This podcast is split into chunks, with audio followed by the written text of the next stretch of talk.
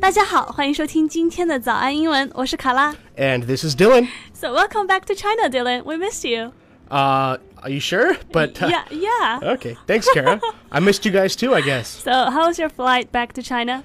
Uh, it was good, but I was kind of a bundle of nerves because I was really worried about my luggage. A bundle of nerves Yeah. 是什么意思？ So it means that you're uh, you're very tense and afraid of something. Something bad's gonna happen. 啊、所以你们是讲 somebody is a bundle of nerves。 Yeah, 啊、好的，那 that would be a good topic to talk about today，是吧？ yeah. 所以我们今天呢，就跟大家来聊一聊这个话题，怎么样来形容自己情绪非常的紧张、非常的焦虑、非常担惊受怕呢？如果说大家想要查看我们今天节目的文字笔记，欢迎微信搜索关注“早安英文”，私信回复“笔记”两个字就好了。 So there are many idioms to express worry or anxiety in English. Can you give us an example？ Yeah, uh, one of my personal favorites is to shit a brick. 哦，真的是很像你的 favorites 呢。 Yeah. 那这个短语是什么意思呢？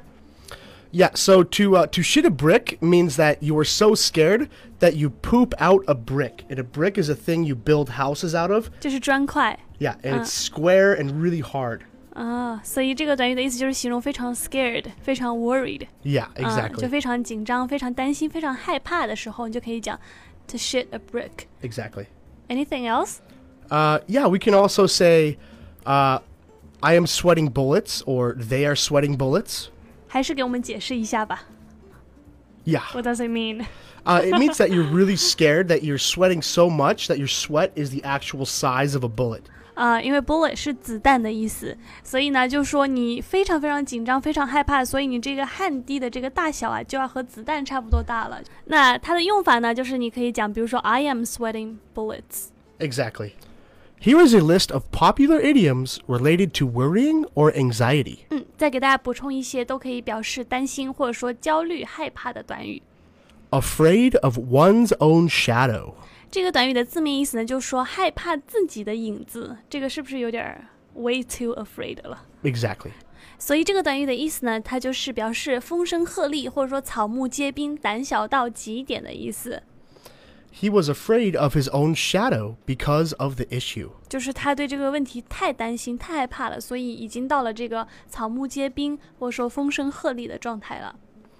Bated breath. 嗯，这个短语的意思呢，就是屏息、屏住呼吸。通常呢，我们都讲说 do something with bated breath， Yeah. 就是屏住呼吸做某事，因为非常的紧张，非常的害怕啊、 He waited with bated breath for the test results. 呃就说他屏住呼吸，非常紧张，等待那个考试结果， Make your blood run cold. 就说让你的血液变得寒冷。所以呢，其实就是指我们中文里面讲的“不寒而栗”，或者说让我毛骨悚然的意思。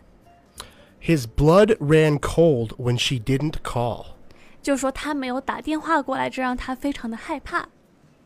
Have butterflies in my stomach. 这个我觉得大家应该是比较熟悉的，就说我的胃里面有蝴蝶，其实就是非常紧张、非常不安的一个状态。 I had butterflies in my stomach during the last minute of the basketball game. 啊、就是在这个比赛的最后一刻，我非常的紧张，非常不安。 On the edge of one's seat.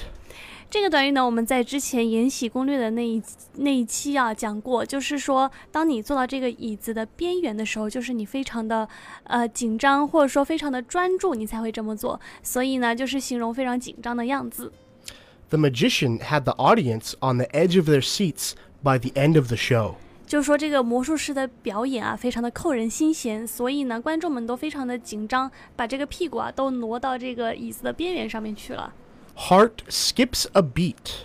就说我的心跳啊都漏跳了一拍，所以就是形容非常的紧张，非常的担心害怕。 You shouldn't have done that. My heart skipped a beat. 就说你真不该做那件事情。我当我刚刚心脏都漏跳了一拍，非常的害怕。 Ants in your pants.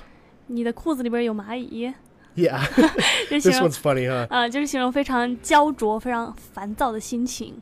Uh, this one doesn't really have an example sentence. It's just uh, like if you have ants in your pants, you're gonna run around like screaming or, or something just feels funny.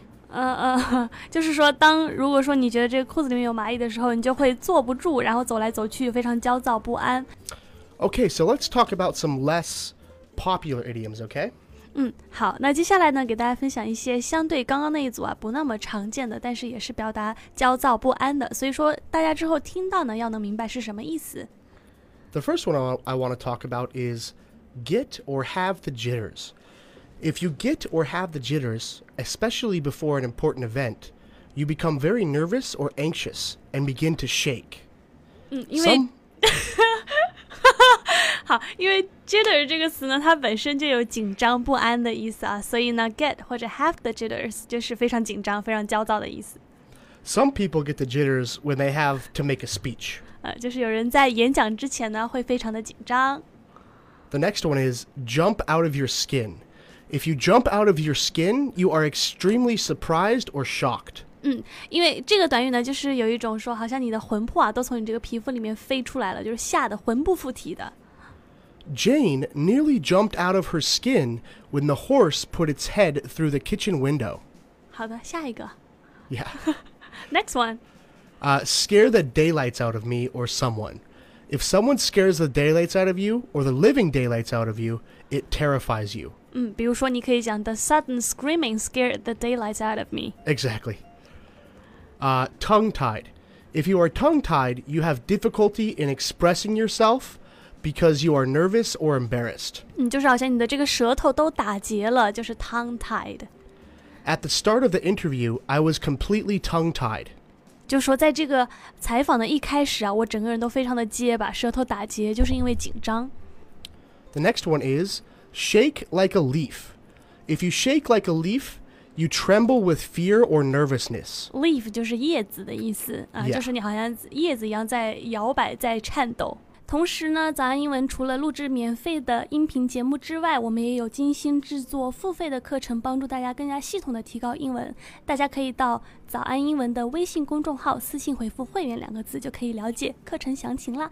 At the beginning of the interview, the candidate was shaking like a leaf, 那我们今天这一期节目呢，就和大家聊到这里了。我是卡拉， and this is Dylan. 我们下期见吧，拜拜。 Bye bye, guys. Have a good day.